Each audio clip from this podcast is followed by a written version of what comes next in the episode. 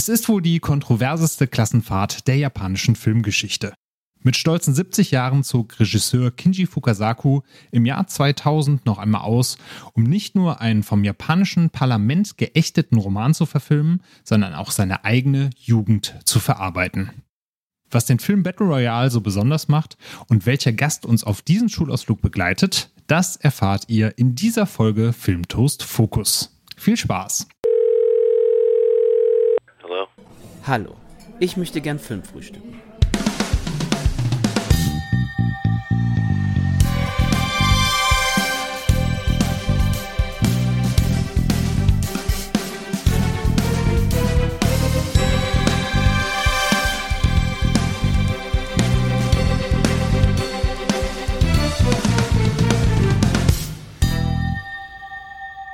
Hallo und herzlich willkommen zu einer Folge Filmtoast Fokus. Ich bin der Daniel von filmtoast.de und für unsere heutige Folge zum Film Battle Royale habe ich einen ganz besonderen Gast. Sie ist Streamerin, selber Podcasterin und begeisterte Shipperin. Was das denn ist, das erfahren wir gleich dann auch noch. Herzlich willkommen, die liebe Franzi Hecker. Schön, dass du da bist. Hallöchen und vielen, vielen Dank für die Einladung. Aber gerne doch. Du wurdest uns ja als große Battle Royale Expertin und äh, Fan angekündigt. Von daher freuen wir uns, dass du heute hier bist. Du bist ja, glaube ich, das erste Mal bei uns zu Gast. Ja, genau. Und ähm, wenn du magst, damit dich unsere Hörerinnen und Hörer da ein bisschen besser kennenlernen, kannst du gerne mal erzählen, bei welchen Projekten du denn so am Start bist, wo man dich überall hören und sehen kann. Ja, sehr gern. Mein Stimmchen kennt man vielleicht aus dem Podcast Ende mit Schrecken. Den mache ich mit meinem Ehemann zusammen. Und da beschäftigen wir uns rund um urbane Legenden und Creepypasta und gehen da so ein bisschen den Hintergründen auf die Spur. Und außerdem habe ich noch ein kleines Hobbyprojekt mit meiner besten Freundin. Das ist ein Podcast namens Gossip. Da reden wir über unsere Lieblingsanime und Manga und beschäftigen uns mit dem Thema Shipping, was du ja auch schon angesprochen hattest. Und äh, wir beide streamen außerdem auch noch zusammen unter dem Account Nekogamai, hauptsächlich Sims 4. Und da hast du auch schon gesagt, ne, ihr legt da demnächst auch wieder los. Kleine Streaming-Pause hattet ihr zuletzt, aber demnächst kann man euch unter dem Account dann auch wieder zuschauen. Genau. Ja, ich muss ja zugeben, ich hatte ja, bevor wir uns äh, kennengelernt haben, nicht so wirklich Ahnung, was denn Shipping sein soll. Ich habe gedacht, vielleicht hat es irgendwas mit Parship oder ähnliches zu tun, dass man da, weiß nicht, ob du da in dem Bereich arbeitest, aber du bist ja äh, Tattoo-Künstlerin äh, hauptberuflich, also nicht bei Parship unterwegs. Es gibt natürlich auch noch andere Dating-Portale, soll jetzt also keine Werbung hier sein. Aber kannst du denn äh, vielleicht auch mir noch tiefere Einblicke geben und den Leuten da draußen, was man denn unter Shipping versteht? Sehr, sehr gerne. Also ganz kurz gesagt kann man sagen, Shipping bedeutet, dass man zwei oder auch mehrere Charaktere aus, ja, das können Serien, Filme, Anime, Manga, auch das reale Leben sein. Und da geht es um zwei Charaktere, die man sehr gerne zusammen sehen möchte. Im besten Fall als Liebespärchen. Jetzt mal so ganz, ganz grob erklärt. Und das ist in der gerade Anime-Manga-Szene, aber auch bei Serien super, super beliebt. Da guckt man dann, denkt sich, oh, die beiden also die passen doch viel besser zusammen als das Hauptpairing. Also es gibt da auch zum Beispiel Canon-Chips, das sind wirklich die, die dann in den jeweiligen Serien, Filmen wirklich auch so geschrieben werden, aber meistens denkt man sich da eigene Beziehungen oder Dynamiken woanders, wo sie eigentlich äh, vom Autor wahrscheinlich gar nicht gesehen wurden oder gar nicht dahingeschrieben wurden. Aber ja, das ist das im ganz, ganz, ganz groben erklärt. Ja, sehr spannend. Du hast ja auch schon angedeutet, es gab hier bei Battle Royale, dem Film, um den es sich heute dreht, auch immer so ein paar Szenen, wo du gesagt hast, hm, das könnte eigentlich was werden oder das würde ganz gut passen. Das können wir gerne mal im Hinterkopf behalten. Dann darfst du nämlich gleich noch ein bisschen berichten, wen du da mit wem gerne gesehen hättest. Sehr gerne. Da gab es ja auch so, so einige äh, Love Interests und Love Stories, die da ausgebreitet wurden vor uns. Aber äh, das machen wir gleich zum Thema. Zunächst würde ich nämlich gerne einmal kurz den äh, Hörerinnen und Hörern draußen etwas erzählen, worum es sich jetzt bei Battle Royale handelt. Äh, wer den Film noch nicht kennt oder noch gar nichts davon gehört hat, ich glaube aber vielen wird es ein Begriff sein. Das ist ein Thriller-Drama. Manche würden es vielleicht sogar so ein bisschen als Horrorfilm sogar noch einsortieren, würde auch zum Schocktober passen, aus dem Jahre 2000.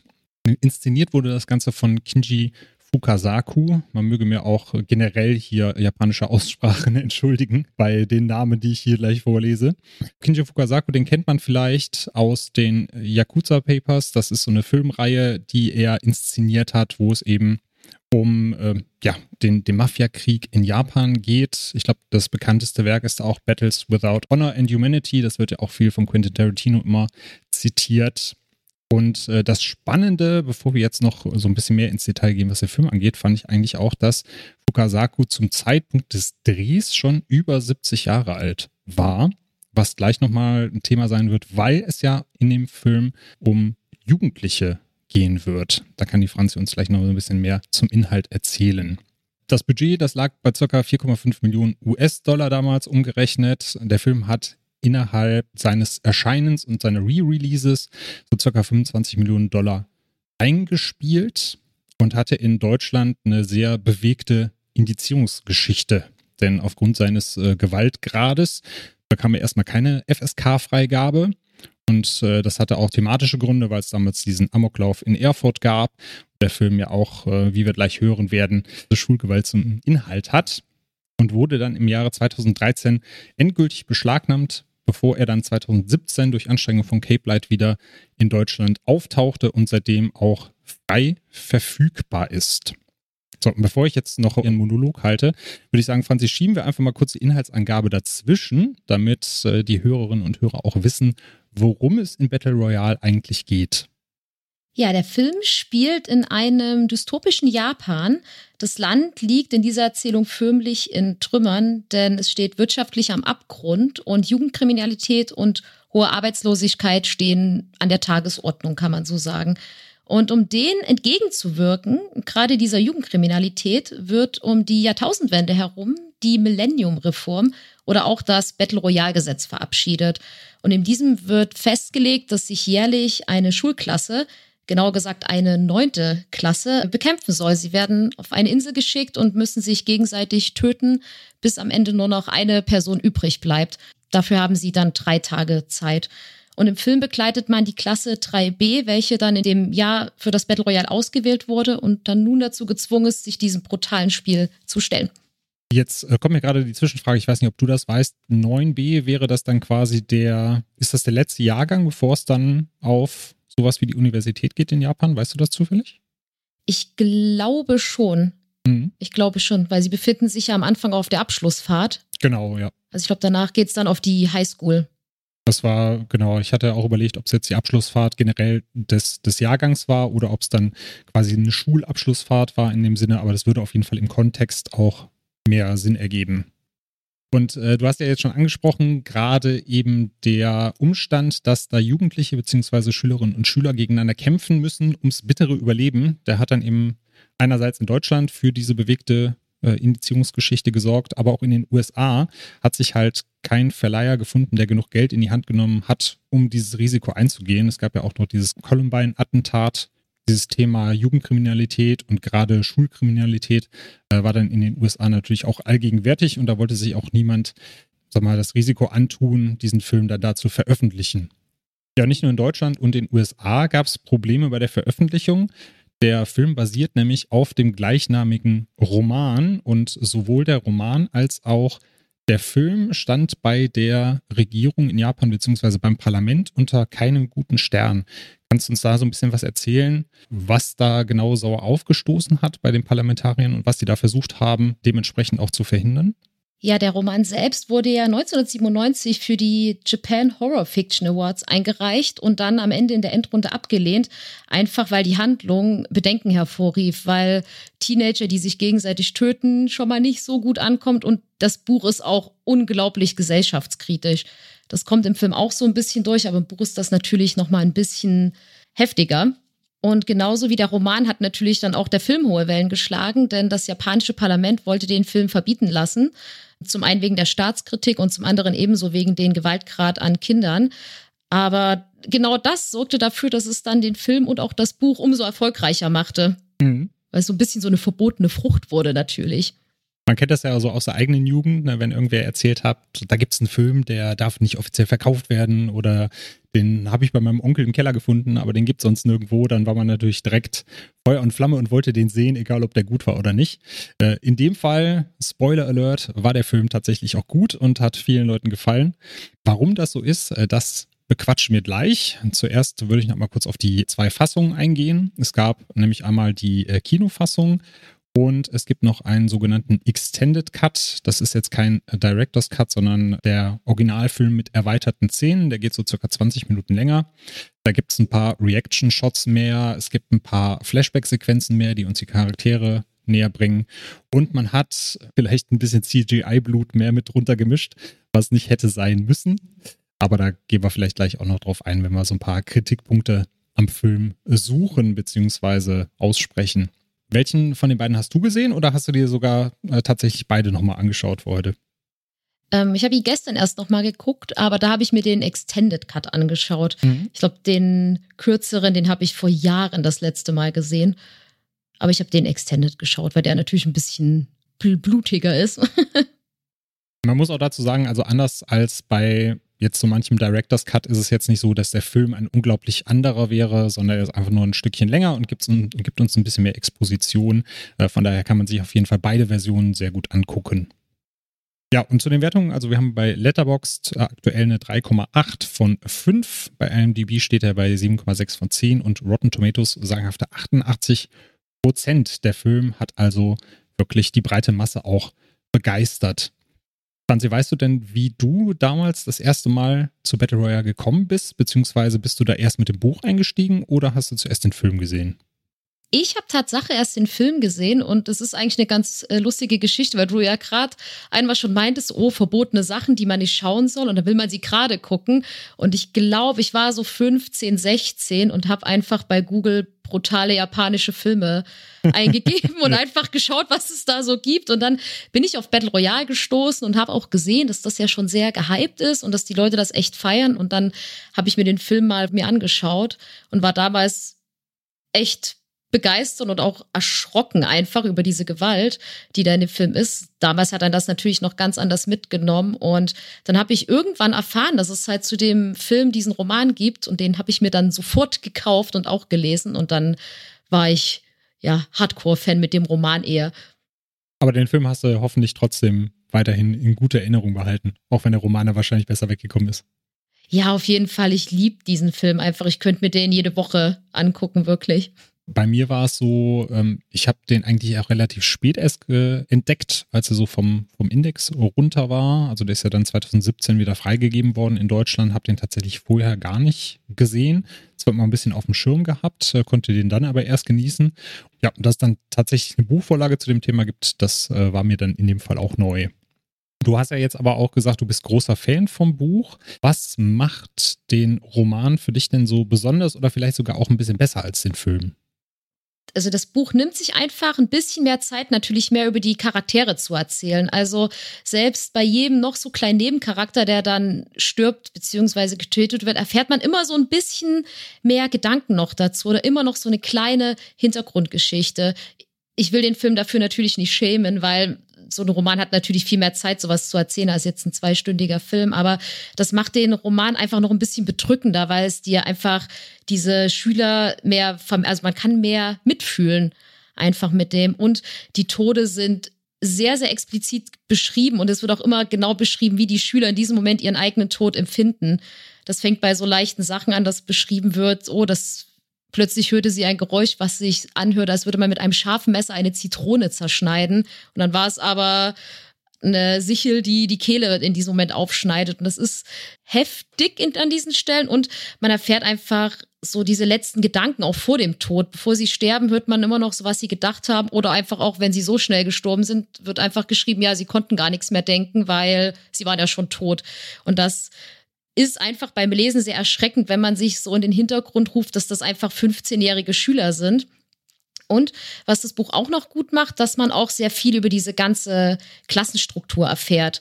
So dieses, wer hängt mit wem in welcher Clique und wer vertraut wem. Das wird halt sehr oft thematisiert, dass dann beschrieben wird, wie der eine Schüler eigentlich eine super liebe Freundesklicke hat, aber dann doch misstrauisch ist und sich fragt, soll ich die jetzt suchen? Soll ich mit denen wirklich mich versuchen zusammenzutun oder hassen die mich am Ende doch und töten mich vielleicht? Also dieses Misstrauen wird ganz anders beschrieben und auch diese ganze Verzweiflung, die diese Schüler haben oder Schülerinnen von wegen, okay, wir sollten uns zusammenraufen und zusammenhalten, aber dann hören sie immer in dieser Morgendurchsage, der ist umgebracht worden und sie ist umgebracht worden, wo sie dann doch anfangen zu zweifeln. Also es hängt halt immer diese ganze, diese ganze Verzweiflung mit und das ist, macht dieses ganze Buch einfach eher sehr traurig als alles andere und halt sehr bedrückend. Also mich nimmt das einfach immer sehr mit beim Lesen. Und das kann der Film natürlich nicht so gut rüberbringen. Und natürlich hat ein Film nicht die Zeit, jeden einzelnen Charakter genau vorzustellen. Ja, gerade der poetische Aspekt, den du da angesprochen hast, ne, wenn dann Tötungen mit so mit dem Durchschneiden von Früchten oder von Zitronen dann verglichen werden, das ist natürlich was, was der, der Film dann halt nur sehr explizit darstellen kann, aber nicht in der Poesie, die das Buch dann an der Stelle hat. Findest du denn, dass der Film da nah an der Vorlage bleibt, auch wenn er natürlich solche Dinge nicht umsetzen kann? Oder gönnt er sich da auch eigene Interpretationen, was das Geschehen angeht?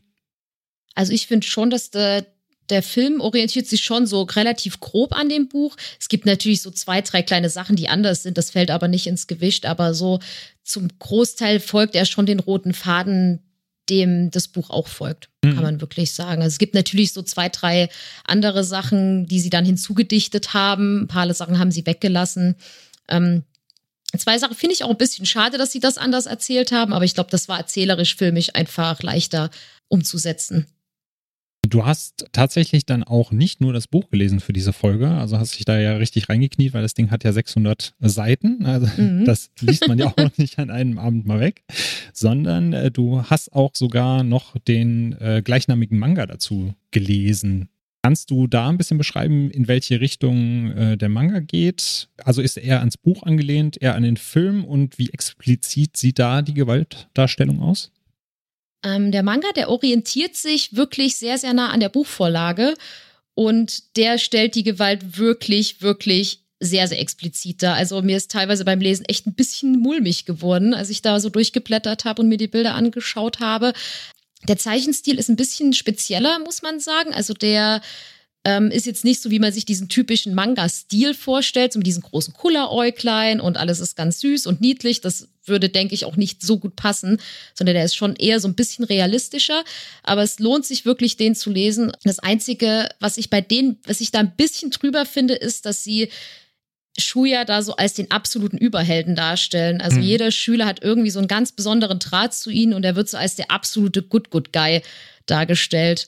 Ist im Film und im Buch ja auch ein bisschen so, aber ich finde, Manga übertreiben sie das ein bisschen. Aber sonst hält er sich eigentlich eins zu eins an die Buchvorlage. Genau, im Film ist er auch so ein bisschen, sag ich mal, Love Interest von ein paar der Mädels in der Klasse, aber ist jetzt nicht der Quarterback-Typ, der Highschool-Liebling, auf den alle fliegen. Also zumindest im Film, ne? sondern er ist dann eher so mal in einem gewissen Kreis ist er sehr beliebt, aber ist jetzt nicht derjenige, der da aus allen herausragt.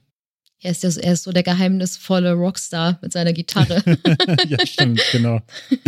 Der, der Kurt Cobain von Battle Royale quasi. Ja, so ein bisschen. Ja. Also der, der Roman wurde ja von Koshun Katami verfasst, der tatsächlich, ein schöner Funfact, in seinem Traum auf die Idee kam, das Buch zu schreiben. Er träumte nämlich von seinem Klassenlehrer, der eines Tages vor der Klasse stand und sagte, so, Unterrichtsthema ist heute, dass ihr euch äh, alle umbringen werdet und aus diesem Traum ist er aufgewacht und hatte dann quasi so diese Grundidee, äh, Battle Royale zu schreiben. Aber es gab noch diverse andere Einflüsse, sowohl auf das Buch als auch auf den Film, die ich da sehr spannend finde. Äh, Takami war nämlich großer Stephen King-Fan und da kommen einem natürlich direkt zwei Bücher beziehungsweise auch äh, Filme in den Sinn. Es gibt nämlich einmal äh, Todesmarsch, das ist äh, The Long Walk im Original. Da geht es tatsächlich auch um ein autoritäres Regime, das jährlich 100 junge Männer durch die USA marschieren lässt, bis nur noch einer steht und der bekommt dann einen Preis. Also die Prämisse kommt einem dann auch schon bekannt vor in diesem Zusammenhang. Und es gibt noch den Film bzw. das Buch äh, The Running Man, auf Deutsch Menschenjagd. Da gibt es natürlich diese schöne Verfilmung mit Arnold Schwarzenegger. Das Ganze handelt von einem Familienvater, der eben Geld für die Medikamente seiner Tochter braucht und dann an einer Show teilnimmt, wo er Jagdobjekt wird und für jeden Tag, den er überlebt, dann Geld mit nach Hause nehmen darf, beziehungsweise seine Frau würde das Geld bekommen, wenn er stirbt. Ist dir da noch ein Einfluss eingefallen, als du das Buch gelesen hast und den Film gesehen hast, der dir da bekannt vorkam aus äh, anderen Büchern oder anderen Filmen? Ich musste sofort an Tribute von Panem damals. Also jetzt mittlerweile muss ich an die Tribute von Panem denken. Mhm. Tatsache, aber damals, als ich den gelesen habe, äh, ist mir nicht an, nichts wirklich anderes eingefallen dazu.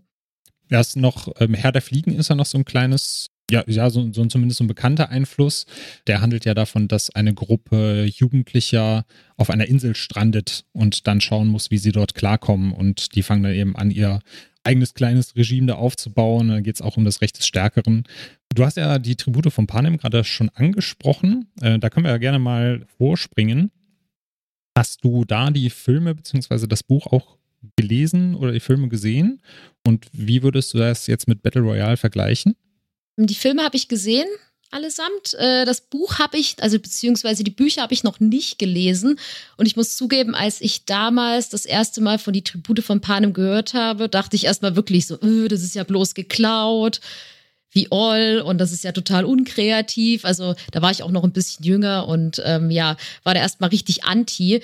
Aber ich glaube schon, dass sich die Autorin so ein bisschen natürlich an dieser Geschichte hat inspirieren lassen. Ich glaube, sie hat zwar mal gesagt, sie wusste das nicht. Also ich glaube, sie meinte mal, dass sie Battle Royale nicht kannte und ihr die Idee wirklich aus dem Kopf so entsprungen ist. Aber ich kann mir schon vorstellen, dass sie sich da so ein bisschen von dem oder vielleicht auch von den anderen ähm, hat inspirieren lassen. Aber ich muss sagen, auch wenn natürlich das Grundprinzip gegenseitig töten, bis nur noch einer überbleibt, ähm, gleich ist, ist die Geschichte ja doch ein bisschen anders. Also ich finde schon, da hat sie eine gute eigene Geschichte draus gemacht und ich mag Tribute von Panem auch super, super gerne. Ja, viele bezeichnen das ja so ein bisschen auch als die weichgespülte Hollywood-Version von Battle Royale, aber ich glaube, gerade mit dem Erfolg, den Tribute von Panem hatte und immer noch hat, tut man da sowohl den Büchern als auch dem Film so ein bisschen Unrecht, weil, wie du sagtest, man hat ja noch diesen ganzen Fantasy-Aspekt noch drumherum. Das ist ja eine eigenständige Welt, in der das spielt. Die Grundprämisse ist natürlich gleich, aber ähm, da ist auf jeden Fall auch, denke ich, viel Eigenständiges drin, um das nicht nur als, als dreiste Kopie zu verstehen. Ja, wo wir gerade bei den Einflüssen sind, Wer den Begriff Battle Royale gehört hat, der wird wahrscheinlich auch so an den Games-Bereich denken. Und wer mich kennt, ich bin ja immer äh, derjenige, der hier im Podcast immer irgendwas zu spielen erzählt. Von daher will ich meinem Ruf auch diesmal treu bleiben und ein bisschen was zum Spieleinfluss erzählen. Und zwar, ähm, dass der Film Battle Royale ja eigentlich auch ein komplettes Genre gegründet hat im Spielekosmos, das dann dementsprechend auch Battle Royale genannt wird. Äh, allen voran natürlich mit Player Unknowns Battlegrounds. Der, das Ganze wurde erschaffen von Brandon Green, der gilt so ein bisschen als Vater des Genres. Und die aktuell bekanntesten Vertreter sind natürlich Fortnite und Call of Duty Warzone. Und das Ganze orientiert sich tatsächlich sehr am Film bzw. am Buch. Also man hat in dem Fall 100 Spieler und Spielerinnen, die auf einer Insel ausgesetzt werden. Nur einer überlebt am Ende und es gibt sogar auch, wie in dem Film bzw. im Buch, sogenannte Gefahrenzonen oder die Karte verkleinert sich, je nachdem, was man dann da gerade spielt. Bist du da selber auch unterwegs, Franzi, in dem Genre? Also hast du da mal was angezockt in die Richtung? Noch nie. Ich bin der absolute nervöse Multiplayer-Spieler. Ich flippe da immer aus, weil ich zu aufgeregt bin. Deswegen ahne ich schon, dass Battle Royale Games jetzt nicht so meine Nische sind. Ich schaue da super gern zu, aber für mich selbst ist das leider gar nichts. Geht mir genauso. Also ich bin derjenige, der fleißig Ausrüstung sammelt und eine halbe Stunde hinterm Baum kauert und sobald er das erste Knacken kommt und ich mich umdrehe, bin ich tot und dann denke ich mir dann immer, ja super, jetzt habe ich eine halbe Stunde nichts gemacht, in der Zeit hätte ich auch was anderes machen können. ich glaube, so würde es bei mir auch ausschauen. Ja. ja, bevor wir jetzt zu sehr bei Games hängen bleiben, kommen wir doch mal zum Film und tauchen da so ein bisschen tiefer ein. Wir haben eben schon gesagt, das japanische Parlament wollte den Film untersagen, beziehungsweise hat das auch schon beim Buch versucht, weil eben sehr viel ähm, Staatskritik da drin ist. Kannst du da noch so ein bisschen ausführen, was den Herren, wahrscheinlich waren es größtenteils Herren, da sauer aufgestoßen ist am Prinzip von Battle Royale? Ja, zum einen natürlich, weil der Film und das Buch auch sehr, sehr, sehr gesellschaftskritisch ist. Also es wird immer wieder sehr gegen die Regierung und gegen die Regime geschossen natürlich. Da hat sich der Autor damals ja auch an seiner eigenen Kindheit in den 60ern so ein bisschen inspirieren lassen, äh, weil er berichtet hat, dass da ja damals Revolutionäre gegen die Polizeigewalt ähm, demonstriert haben und das ja auch sehr gewaltvoll gewesen sein muss. Ähm, darauf wird auch so ein bisschen angespielt ja immer. Und es gibt halt natürlich einfach eine, dadurch auch die Staatskritik und dieser ganze Gewaltgrad, der da einfach immer gezeigt wird, diese Gewalt an den Kindern untereinander, spielt da natürlich auch eine sehr, sehr große Rolle. Ja, ich finde es spannend, dass du jetzt gerade die, die Kindheit des Autos angesprochen hast, weil bei Kinji Fukasaku, dem Regisseur, war es tatsächlich auch so, dass er sich auch an diesen Stoff rangetraut hat, weil er eben ähnliche Erfahrungen gemacht hat. Also bei ihm war es dann nicht Polizeigewalt, sondern er ist ja in den 70ern gewesen, als er den Film äh, gedreht hat und war natürlich in der Jugendzeit auch im äh, Zweiten Weltkrieg unterwegs, also nicht als Soldat, aber der hat wohl in einer Fabrik gearbeitet, die angegriffen wurde und er hat sich tatsächlich ja das Leben gerettet, indem er sich unter den Leichen seiner Freunde versteckt hat. Was jetzt natürlich ziemlich makaber klingt, aber natürlich auch in dem Sinne zur Thematik des Films passt, äh, weil man dann natürlich auch die Jugendlichen hat, die äh, versuchen zu überleben und natürlich dann auch immer äh, versuchen, da sagen ihre Freunde zu retten oder mit ihren Freunden zu überleben. Deswegen fand ich es auch ganz spannend, dass er dann auch aus gleichen Gründen gesagt hat, ich möchte diesen Stoff dann auch verfilmen. Und weil er natürlich auch, nochmal, wer im Zweiten Weltkrieg aufgewachsen ist, nicht viel mit Autoritäten anfangen konnte, beziehungsweise natürlich auch sehr äh, regimekritisch war, beziehungsweise sehr staatskritisch unterwegs war. Ja, wenn du dir jetzt den, den Look von Battle Royale nochmal vor Augen führst, der Film hat ja recht wenig gekostet für damalige Verhältnisse. Wie gesagt, 4,5 Millionen Dollar ist so das geschätzte Budget, was man zur Verfügung hatte. Wie hat dir denn der, der Look im Allgemeinen gefallen und gab es da so stilistische Kniffe, die dir besonders in Erinnerung geblieben sind?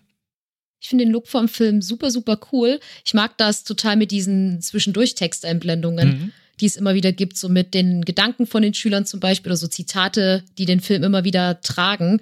Das, am Anfang, wo ich den das erste Mal geschaut habe, fand ich das damals ein bisschen befremdlich und dachte mir so, okay, was, was soll mir das jetzt sagen? Aber je häufiger ich den Film sehe, umso cooler finde ich das einfach. Und ähm, ansonsten finde ich äh, den Soundtrack auch ziemlich cool, wenn man das schon ein bisschen zum Fall. Look mit rein, wenn man das schon so ein bisschen zum Look mit reinnehmen kann. Mhm. Aber das finde ich einfach, ich liebe allein schon diesen Anfang mit dieser klassischen Musik. Das ist schon so ein bam, da ist man sofort im Film drin und denkt sich, okay, da kommt was ziemlich Großes auf uns zu. Und das äh, mag ich einfach total gern. Ja, ich mag auch diesen erdigen, etwas dreckigen Look, den der Film hat. Der ist ja 2000 äh, gedreht worden, aber hat trotzdem, sag ich mal, einen etwas körnigeren Look. Also schon, sag mal, der eher so in die, in die 90er zurückgeht, Anfang der 90er. Ist also kein Hochglanzfilm, was natürlich auch zum Setting besser passt. Äh, die Texteinblendung fand ich auch sehr stark. Ich hatte auch das Problem, dass ich am Anfang dann gedacht habe, was soll das? Gerade weil ja teilweise auch in der deutschen Fassung andere Stimmen damit sprechen. Also ich glaube, von Shuya die Stimme wird in einer Texteinblendung gibt die Shuyas Gedanken wieder, allerdings in einer erwachseneren Form, was vielleicht auch so ein bisschen Foreshadowing aufs Ende ist. Ähm, das, da weiß ich jetzt nicht, wie das in der japanischen Version war oder ob das halt einfach nur in, in Deutsch von einem anderen Sprecher vorgetragen wurde. Deswegen fand ich die teilweise am Anfang sehr verwirrend, aber wenn man natürlich dann hinterher auch diese Flashbacks dazu hat, dann ergibt das dann natürlich auch im Kontext hinterher wieder Sinn. Den Soundtrack hast du ja gerade schon angesprochen. Ich fand allein schon die Blu-ray einzulegen und in das äh, Menü zu kommen, in das Auswahlmenü und da ballert der Soundtrack schon richtig gut rein. Das fand ich schon wirklich so und dachte so, oh geil, Gänsehaut komplett. Bin gespannt, was mich da erwartet. Ähm, das fängt ja mit äh, Requiem von Giuseppe Verdi an. Also wir haben sehr viele klassische, sehr viele europäische Stücke auch. Äh, war das für dich ein bisschen zu dick aufgetragen oder hat das für dich eher äh, gepasst zum Stil des Films? mir hat das eigentlich ganz gut gefallen. Also ich finde das immer so, die kommen ja meistens diese klassischen Stücke immer bevor dann diese Morgenansage kommt, mhm. wird das ja immer eingespielt. Und ich finde, das ist einfach so, weil das ist einfach so, so, so fies klang das immer, weil die Stücke ja meistens mal relativ fröhlich klangen und so voll motivierend, so, ja, der neue Morgen geht los und dann kommt so diese bedrückende Ansage, so, ja, hier, nächster Morgen, hier sind die Gefahrenzonen, die, die, die, die, die sind gestorben, tschüss, schönen Tag, viel Spaß beim Spielen. Also das war so, so richtig ironisch, als würden sie diesen armen Schülerinnen und Schülern noch ins Gesicht lachen. So kam mir das vor, deswegen fand ich, passte das so ein bisschen. Genau, wir haben ja zum Beispiel an der schönen blauen Donau von äh, Johann Strauss, also es kennt wahrscheinlich jeder, der mal zumindest einen Bericht über den Wiener Opernball gesehen hat, wird das äh, Stück auf jeden Fall kennen. Den Radetzky-Marsch, der ist natürlich auch äh, stadtbekannt hier in, in Deutschland. Der wird wahrscheinlich, ja gut, jetzt will ich niemanden auf die Füße treten, wenn ich sage, der wird bei äh, Schützenfesten rauf und runter gespielt, aber Wahrscheinlich hat man den schon mal gehört. Und das sind halt alles auch so Stücke, die, finde ich, auch so ein Gefühl von Zeit geben. Weil du hast ja auch gerade schon gesagt, der Tag ist ja in diese sechs Stunden Blöcke eingeteilt, in denen immer eine Durchsage kommt, wer von den Schülern gestorben ist. Und da wird dann die Nummer noch aufgezählt, dass auch jeder weiß, äh, wer von den Mitschülerinnen und Mitschülern jetzt gerade äh, das Zeitliche gesegnet hat im letzten Stundenabschnitt. Und das ist dann halt, finde ich, auch etwas, was dir, wenn du gesagt bekommst, der Film geht drei Tage, so ein bisschen Struktur gibt, dass du halt immer einschätzen kannst, in welchem Zeitabschnitt spielt das jetzt gerade. Ja, bleiben wir mal beim, beim Verhöhnen. Du hast das gerade schon gut gesagt. Einmal natürlich die fröhliche Musik, aber ich fand auch, wenn wir jetzt mal zu den Schauspielern kommen, äh, war es auch ein fröhliches beziehungsweise gleichzeitig dann verhöhnendes äh, Schauspiel, nämlich von Takeshi Kitano. Der spielt ja auch den gleichnamigen Lehrer Kitano hier wenn ich äh, nochmal zumindest kurz die Hauptcharaktere bzw. deren Schauspiel noch einmal aufzähle, da haben wir einmal Tatsuya Fujiwara, die, der spielt den Shuya Nanahara und Aki Maeda, die spielt die Noriko Nakagawa. Das sind also die beiden Hauptcharaktere, denen wir da folgen. Und da gesellt sich dann hinterher noch ein Austauschschüler mit dazu, so wird er dann beschrieben. Der wird gespielt von Taro Yamamoto, der spielt dann Shoko Kawada. Gerade die schauspielerische Leistung von Takeshi Kitano, die ist ein bisschen rausgestochen, weil er ja diesen Lehrer spielt, der ja von seiner Klasse damals verhöhnt wurde, also selber schon verhöhnt wurde, ähm, der denen gesagt hat, ihr seid nichts wert. Und dann hat die Klasse halt gesagt, ja, dann kommen wir halt nicht mehr und hat ihn ja auch so ein bisschen aus dem Schuldienst gedrängt.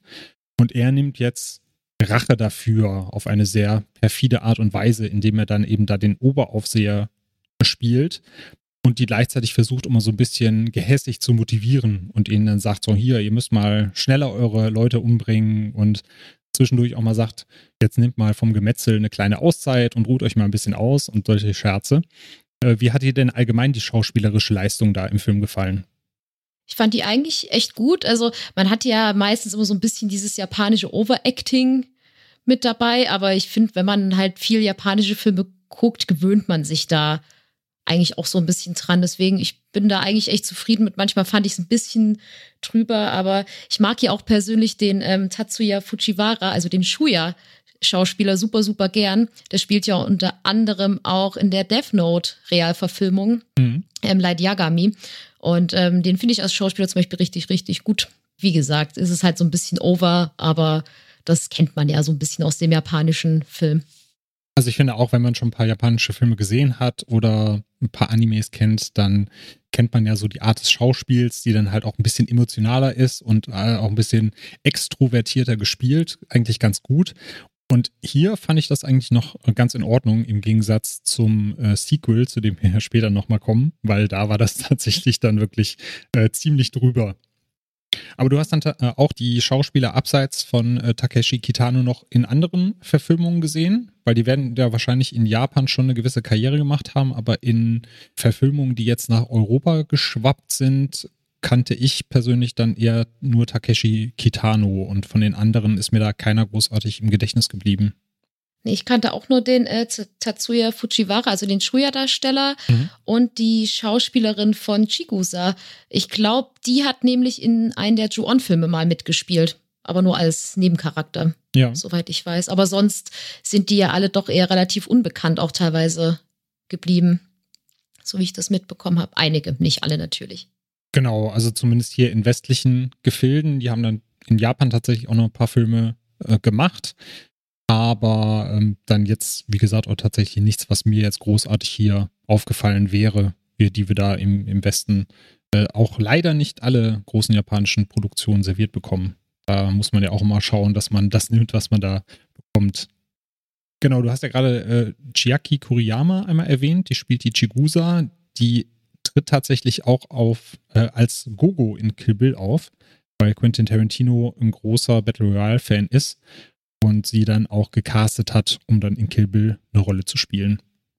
Jetzt haben wir eben schon mal angesprochen, es gibt ähm, ja Kritik am Start in Battle Royale und es gibt zwar eine ja sehr explizite Gewaltdarstellung, aber ich würde den Film da jetzt nicht drauf reduzieren, weil der tatsächlich ziemlich intelligent auch Kritik an der Gesellschaft äußert. Ist dir da eine bestimmte Kritik aufgefallen oder was hast du für dich primär mitgenommen, außer der Staatskritik, worum es dann in Battle Royale noch geht? Ähm, Gerade in der Anfangssequenz wird dann das so sehr bewusst, einfach diese Med Mediengeschichten, so wie Medien sich auf alles stürzen und auf alle, aus allen sowas, was Schönes gemacht wird, obwohl das eigentlich so ein trauriges Thema ist. Also in dieser Anfangssequenz sieht man ja dann sozusagen das Battle Royale des Vorjahres, wo dieses kleine Mädchen gewinnt und sie steht da und lächelt und alle freuen sich so darüber, so, oh, sie lächelt, ach, sie muss ja so glücklich sein, dass sie gewonnen hat. Und gerade im Buch wird das halt beschrieben, dass das einfach ein völlig wahnsinniges Lächeln ist, weil sie sich einfach wahrscheinlich selbst während dieses Spiels völlig selbst verloren hat, einfach um zu überleben. Mhm. Und das, ähm, also ich glaube, das ist halt dann einfach so eine, so eine Medienkritik, wie gar nicht so realisiert wird, was da eigentlich passiert, sondern dass das einfach so hingenommen wird. Und von der Schülerseite her hat man da natürlich viel mit Mobbing, das wird ja viel aufgezeigt, gerade wenn ähm, Noriko dann sagt, ja, ich vertraue ja allen außer dir, Schuja, wird ja auch gezeigt, dass man äußerlich wahrscheinlich denkt, bei der Klasse ist alles gut und alle halten zusammen und warum sollten sie sich denn jetzt gegenseitig töten? Und dann sieht man ja doch, dass sie ja auch äh, gemobbt wurde und äh, als hässlich bezeichnet wurde und in der Toilette eingeschlossen wurde zum Beispiel. Ja, gerade auch der, ich glaube, dieses Brennglas auf den, auf den Schulalltag, ne, den man ja nicht nur in Japan kennt, sondern den wir alle so ein bisschen kennen und mit der Grüppchenbildung, die es da gibt und gerade auch mit dem Mobbing, fand ich das auch ein sehr starkes Thema. Gerade wenn man auch sieht, wie schnell da teilweise die Schülerinnen und Schüler ins Morden übergehen. Also ich hätte am Anfang erwartet, die gehen dann da raus, die bekommen ja am Anfang jeder ihr, ihr Päckchen mit einer Waffe, die witzigerweise durchgemischt sind, also wo der eine mit einem Topfdeckel und der andere mit einer Uzi rausgeht. Und ich habe dann gedacht, die werden sich wahrscheinlich erstmal verstreuen, werden sich verstecken, werden das Ganze einordnen, sich vielleicht irgendwie zusammenraufen, gucken, wie sie da rauskommen. Und dann ist es ja wirklich so, dass äh, Shuya aus der Tür rausgeht und ihm direkt die erste Leiche sozusagen in, in den Arm fällt. Hat dich das auch überrascht oder kanntest du das tatsächlich dann auch eher aus dem Buch heraus, dass das da schon ein bisschen erklärt wird, warum das so ins Extreme schwankt? Ähm, als ich den Film damals das erste Mal gesehen habe, war ich auch überrascht, dass das direkt losgeht, weil man sieht das ja so im Klassenraum, sind sie alle noch total verängstigt und rennen da völlig panisch weg und sind noch, oh Gott, wir sind immer beste Freunde und wir treffen uns da oder alle haben noch dieses Zusammenhaltsgefühl. Ja, und dann geht's ja wirklich direkt los einfach und im Buch wird das einfach mit der Verzweiflung und der Angst von den Schülerinnen und Schülern erklärt, dass sie natürlich denken, okay, gerade der erste Junge, Junge Nummer eins, der dann die Armbrust hat und dann die erste Schülerin tötet, der ist ja, der ist ein bisschen dicker und wurde, wird, wird auch dargestellt, dass der auch gemobbt wurde, auch wegen seiner Figur und er wird wahrscheinlich auch einfach gedacht haben oder es wird ein bisschen so geschrieben, so ich muss mich ja verteidigen.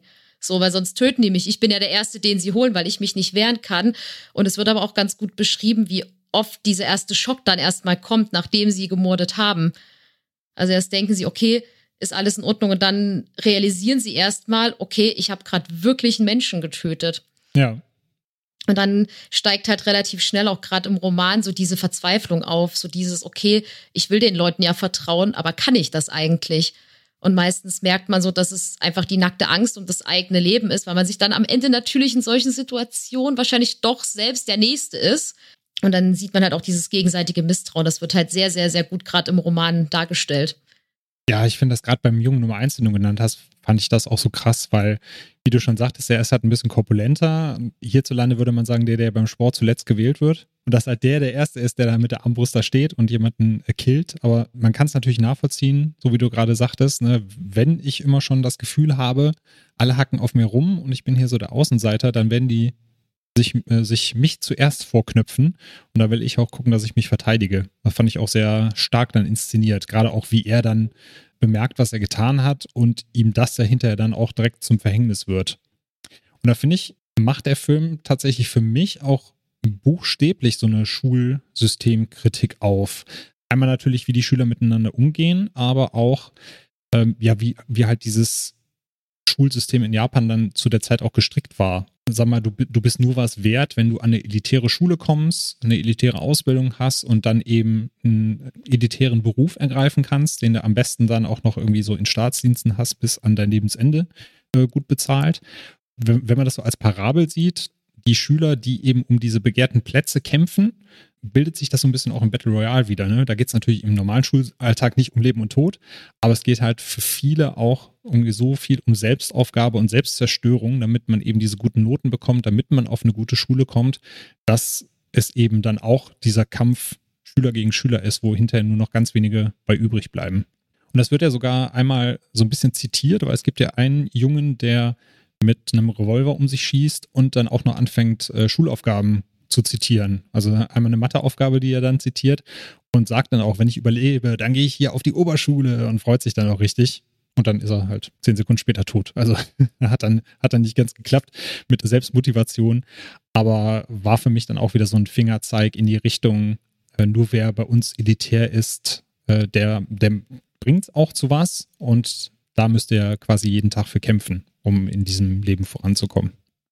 Jetzt hast du die zwischenmenschlichen Beziehungen ja schon anklingen lassen. Es geht natürlich einmal um diesen Schulkosmos, also Klickenbildung, äh, Mobbing, Leistungsdruck. Wie hat dir denn allgemein das Zusammenspiel der Charaktere gefallen und auch diese Flashback-Sequenzen, die man da sieht, die dann nochmal ein bisschen mehr zu den einzelnen Charakteren erzählen? Meistens eigentlich ganz gut. Also ich mag halt zum Beispiel die Beziehung zwischen Shuya und Noriko total gern, weil Shuya es sich ja so ein bisschen zur Aufgabe macht, sie zu beschützen, weil ja sein bester Freund Nobu äh, direkt im Klassenzimmer ja von Kitano umgebracht wurde. Und ich mag das so ein bisschen, dass er so diese Beschützerrolle einnimmt. Und ich habe auch das Gefühl, da soll so ein bisschen zeigen, weil Noriko ja so das absolut, also wirklich das absolut Gute darstellen soll, habe ich das Gefühl, so richtig sie ist ja so richtig pure. Mhm. So, sie hat ja wirklich nie einen bösen Gedanken und eigentlich, außer dass sie niemanden so richtig vertraut. Und ähm, ich mag so diese, die Beziehung zwischen den beiden. Und ich mag das noch, wenn Kawada dann so dazu stößt, der sie ja dann so ein bisschen immer auf den Pott setzt und ihnen so diese Realität von diesem Spiel aufzeigt. Und ich mag da so die drei, wenn sie zusammen agieren, immer sehr, sehr, sehr gern. Und ansonsten fand ich ein paar Sachen so ein bisschen, das hätte man ein bisschen mehr auserzählen können, weil gerade im Buch mochte ich ähm, die Erzählung zwischen den Pärchen, was sich ja dann gegenseitig von der Klippe, mhm. also die sich ja dann für den Freitod entscheiden und ja dann das Spiel für sich beenden. Das fand ich im Film leider nicht so gut gelungen, weil ich finde, da sah es ein bisschen so aus, als würde sie sagen, komm, wir springen da jetzt runter und er möchte das eigentlich gar nicht und sie schubst ihn da so gefühlt mit und im Buch ist das schon so ein bisschen schöner beschrieben, finde ich persönlich an einigen Stellen finde ich, hätte der Film sich vielleicht ein bisschen mehr Zeit nehmen können, doch so ein paar zwischenmenschliche Beziehungen auszuerzählen. Und ich mochte noch äh, Mimura, der Hacker, ah, ja, mit ja. seinen Freunden, wie sie da nebenbei noch diesen Hackerangriff starten. Das, die Kombo fand ich auch richtig, richtig gut. Genau, gerade weil, weil sie das ja auch so ein bisschen aufdecken, dass zum Beispiel in diesen Halsbändern, die sie tragen, die explodieren können, dass da die Mikrofone drin sind, sie also auf die Art und Weise überwacht werden. Also gleichzeitig erzählen sie halt noch ein bisschen über das Prinzip und über den Film an sich. Auf der anderen Seite sind sie dann so ein schöner Gegenpol. Ja, dieses Band der Freundschaft, dass die drei dann auch in so einer Extremsituation zusammenhält und noch eine kleine Untergrundorganisation, sage ich mal, auch noch mit dazu, weil sie dann auch planen, die Zentrale da in die Luft zu jagen. Was, finde ich, auch zu einer großartigen Szene führt. Äh, ja, jetzt gehen wir schon mal so ein bisschen ins Spoiler-Teil rein, aber ich versuche das so äh, vage zu umschreiben wie möglich. Also es, äh, sie, sie schaffen es ja dann, ein paar Systeme lahmzulegen und ich fand einfach großartig, wie du dann diesen Militärauflauf siehst an Generälen und Soldaten, die da fingerzeigend durch die Gegend laufen, weil sie eigentlich keine Ahnung von dem haben, was sie da machen, sondern eigentlich nur da sind, um Leute abzumurksen, wenn da jemand ausbüchst. Und komplett panisch da rumlaufen, bis Kitano dann einfach mal den Stecker zieht und sagt, ruhig euch mal wieder. Ja, das fand ich auch gut. Wobei ich das eh ganz ulkig fand, wie das Hacken dargestellt wurde, da mit dem kleinen Baseballspiel, äh, Basketballspieler, der so ja. chip chip getrippelt hat. Das fand ich auch ganz, ganz goldig eigentlich. Obwohl das Layout äh, von der Seite tatsächlich wohl einer, einer richtigen Hackerseite äh, von damals nachempfunden war. Also die Seite gab es wohl wirklich so ähnlich aufgebaut. Ich glaube, der, der Basketballspieler war, war, wahrscheinlich nicht dabei, aber ich glaube, so Teile von dem, was du siehst, waren tatsächlich in der Hackerseite damals nachempfunden. War ganz charmant. Auch wenn das Hacken an sich natürlich nicht so funktioniert, wie es da dargestellt wird. wir können ja gerne einmal, wo wir gerade schon angefangen haben zu spoilern, so ein bisschen in Spoiler-Teil übergehen. Ich werde das natürlich dann hier auch in den Kapiteln einmal für euch da draußen markieren, dass ihr den Teil auch überspringen könnt. Wenn ihr den Film nochmal spoilerfrei sehen wollt, dann könnt ihr einfach zum nächsten Kapitel springen nämlich, äh, dass wir vielleicht mal kurz bei den, bei den liebsten äh, Kills bleiben und bei den äh, liebsten Szenen aus dem Film. Und da muss man ja auch ein bisschen, bisschen spoilern, weil das gehört ja dann auch essentiell zum Film dazu. Wo wir nämlich gerade bei den zwischenmenschlichen Beziehungen waren, so als eine meiner liebst, liebsten Szenen äh, habe ich einmal Chigusas Jogging-Szene, die fand ich ziemlich stark. Man sich vielleicht am Anfang denkt, na gut, warum geht die da jetzt joggen? Aber für sie ist das, glaube ich, quasi der, der normale Tagesablauf, dass sie da ihre Joggingrunde dreht und wohl da auch Lust hatte nach dem, nach dem Aufstehen, trotz des Drucks, dass andere Leute sie umbringen wollen. Aber dadurch, dass es so eine Mischung aus Flashback war und Gegenwartsszene, also sie ja dann wirklich mit ihrem äh, Mitschüler unterwegs ist beim Joggen und dann einfach die Kurve nimmt und dann merkt, dass sie alleine ist und dann erstmal wieder realisiert, in welcher Situation sie da eigentlich steckt, fand ich super stark und natürlich dann auch, wie sie dann bossy wird und ihrem Belästiger den äh, Nieder absticht, indem sie ihn mal schön an die Klöten geht, weil er ja vorher sie, sie belästigt und sie dann wirklich die Konsequenzen zieht und dann sagt, wenn hier sowieso alles erlaubt ist, dann packe ich ihn da, wo er anscheinend am empfindlichsten ist und bringe ihn dann auf die Art und Weise zu Strecke. Wie fandest du denn die Szene und was gehört denn für dich so zu den liebsten Szenen, die du da aus dem Film noch in Erinnerung hast? Es ist ganz witzig, weil die habe ich auch mit bei meinen Lieblingsszenen drin, weil ich die auch einfach so, so, so gut finde, mhm. wie er erst so ganz cool tut mit seinen Waffen und dann snappt sie und wie er dann, wie man merkt, dass er einfach dann doch nur ein kleiner, verschüchterter Teenager-Boy ist, der nicht damit umgehen kann, wenn ja. Mädels mal ein bisschen bossy werden und er hat ja auch seine gerechte Strafe bekommen. Aber wenn ich, also beziehungsweise welche Szene ich auch richtig, richtig krass fand, war die mit Mitsuko die etwas brutalere Schülerin, die das Spiel ja sehr ernst nimmt. Die ist, glaube ich, kurz davor, wo auch diese Morgendurchsage kommt und sie hat auch gerade eine Schülerin umgebracht und man sieht so, wie sie so mit so einem äh, Handtuchturban einfach sich so die Wimpern schön macht und einfach dieser Morgenansage lauscht. Weil das ist so, man hat auf der einen Seite diese Schülerinnen und Schüler, die da ihre Todesängste leiden und sich verstecken und sie, man merkt schon, für sie ist das so eine gefühlt Normalität oder das juckt sie einfach gar nicht. Das finde ich ist so ein schöner Kontrast einfach, wie sie sich da einfach hübsch macht und man hat das Gefühl, das Wichtigste ist für sie, wie das für die Chigusa das Joggen ist oder die Tagesroutine und für sie ist das erstmal ein bisschen aufzustylen. Genau, einmal das und die, ja, die Selbstsicherheit, die sie da ausstrahlt, ne? Dass sie sich halt überhaupt keine Gedanken macht, ob da jetzt noch andere Schülerinnen und Schüler um sie rumlaufen, sondern dass für sie eigentlich alle nur Spielbälle sind und sie weiß, sie wird sich da durchsetzen und da kann sie sich halt auch mal ein bisschen hübsch machen, um dabei gut auszusehen. Und was um sie herum geschieht, das interessiert sie da eigentlich gar nicht. Ja, spannend bei Mitsuko finde ich auch, dass äh, da der, der Extended Cut eigentlich sehr zum Tragen kommt, weil da noch ein bisschen Backstory über sie erzählt wird. Ich glaube, das ist im normalen, in der normalen Kinofassung ist es, glaube ich, nicht drin. Da fragt man sich dann eher, warum sie so ist, wie sie ist und warum sie da äh, innerlich auch abgestorben wirkt. Aber da gibt es halt im Extended Cut noch eine Szene, wo man sieht, wie sie dann zu Hause ist, ihre Mutter wohl stark alkoholisiert und dann einen Pädophilen mit nach Hause bringt, der äh, damit ihr aufs Zimmer möchte und sie kickt ihn dann ja einfach äh, die Treppe runter. Und das war ja dann für sie sozusagen der Breaking Point, wo ja fürs ganze Leben schon vorherbestimmt wurde, wie sie über den Tod denkt und über das Leben natürlich auch.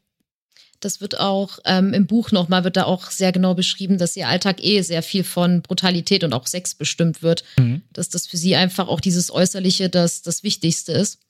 Muss man auch sagen, also was heißt das Wichtigste, aber dass das für sie jetzt so ein wichtiger Bestandteil ist und dass sie sich über solche Dinge gar keine Gedanken macht. Es wird auch im Buch sehr genau äh, beschrieben, dass sie auch in so einer Mädchenklicke drin ist, wovon auch zwei Klassenkameradinnen Teil sind und dass sie denen aber auch einfach überhaupt nicht nahesteht. Also eine, wo wir gerade beim Spoilern sind, bringt sie im Buch auch einfach eiskalt um mhm. und sagt halt so, ja, ist ja wurscht, dass du jetzt tot bist, tut mir halt irgendwie ein bisschen leid, aber eigentlich auch nicht. So, und das wird im Buch oder auch im Manga wird es auch sehr gut äh, gezeigt, einfach wie ihr Leben, also wie sie auch ihre Freunde ausnutzt und sie dann zum Beispiel auch zwingt, dass sie Sex mit äh, älteren Männern haben müssen, zum Beispiel auch. Also, dass sie da einfach echt völlig emotional kalt ist. Ja. Und das für sie einfach nichts bedeutet. Und ich glaube, im Film ist es ja auch so, dass, ja, ich würde sagen, dass so die Klickenanführerin ja auch versucht, sie zurechtzuweisen und ihr da die Leviten zu lesen und sie ja auch beschuldigt, andere umgebracht zu haben, die den Freitod gewählt haben. Das fand ich dann auch schon, also für sie als Charakter nochmal sehr stark, dass sie ja auf der einen Seite wirklich so diese taffe Killerin äh, gibt, aber auf der anderen Seite dann gerade in dem Dialog auch klein wird und sagt, was wollt ihr alle, warum gebt ihr mir immer die Schuld? Und äh, dann auch nochmal äh, ja rauskommt, dass sie eigentlich verletzlich ist im innersten Kern und dann aber trotzdem gleichzeitig umswitchen kann und dann zu dieser Killerin wird. Wobei im Buch auch eine Szene ist, wo sie einfach auch sagt, dass sie gut auf Knopfdruck weinen kann. Also, Okay. dass sie dieses Verletzliche auch sehr, sehr gut einfach spielen kann. Ja. Es gibt eine ähnliche Szene, wo sie auch weint und dann ähm, sagt, oh Gott, ich bin so froh, dass sie jetzt die eine Schülerin gefunden hat. Dann wischt sie sich die Tränen weg und denkt sich so, ach, nervig. Also, die ist auch schon ganz schön berechnend, die gute. Okay, ja. also meine zweite Lieblingsszene, ja, ich schwanke aber so ein bisschen, ich, die, diese Eröffnungsszene finde ich recht stark, wo sie alle in dem Raum sind und dann dieses Tutorial-Video gezeigt bekommen. Auch typisch japanisch überdreht. Und äh, diese Leuchtturmszene finde ich auch sehr stark, wo du dann halt diese Mädelskommune hast, die sich da mit der Situation arrangieren und alles Friede, Freude, Eierkuchen ist und das wirklich halt nur diesen, dieses eine Körnchen Zwietracht braucht. Wer will mir denn hier was Böses oder will mir hier jemand was Böses, der dazu führt, dass das komplett eskaliert und am Ende dann alle äh, tot auf dem Boden liegen. Ähm, hast du da noch eine, eine Szene im Kopf, die dir noch besonders gefallen hat? Ich weiß nicht, warum ich sie so mag, aber ich liebe diese Szene, wo ähm, Kiriyama direkt am Anfang zum Strand geschleppt wird.